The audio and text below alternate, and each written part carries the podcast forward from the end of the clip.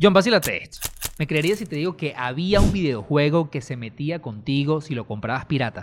¿Cómo así? ¿Te insultaba? ¿Cómo sabía? Mucho peor. Hay varios juegos que tienen sistemas antipiratería, pero lo del juego Crash Team Racing era otro nivel. Cuando el cuento detectaba que era pirata, lo primero que hacía es que te lanzaba una advertencia, no compres juegos piratas. Pero luego te dejaba crear una partida con el nombre Ladrón. Qué fuerte eso, Juan, pero sí lo podía jugar, ¿no? El juego te hacía creer eso. El juego se abría en un modo de juego que no tenía música y corrías en una pista oscura sin terminar. Luego el juego se trababa y sonaba una voz terrorífica que te decía apaga el juego. Y además aparecía un cartel que te decía sea un corredor, no un ladrón. No, men, pero más de algún niño salió traumado.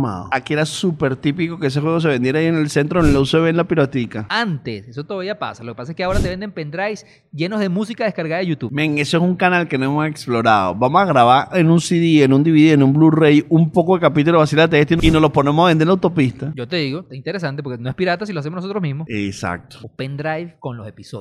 No, ese sí es la locura. El pendrive con los episodios me encanta. Y lo vendemos con unos mulos de KFC. No, tú lo que tienes es una mente de tiburón, Juan.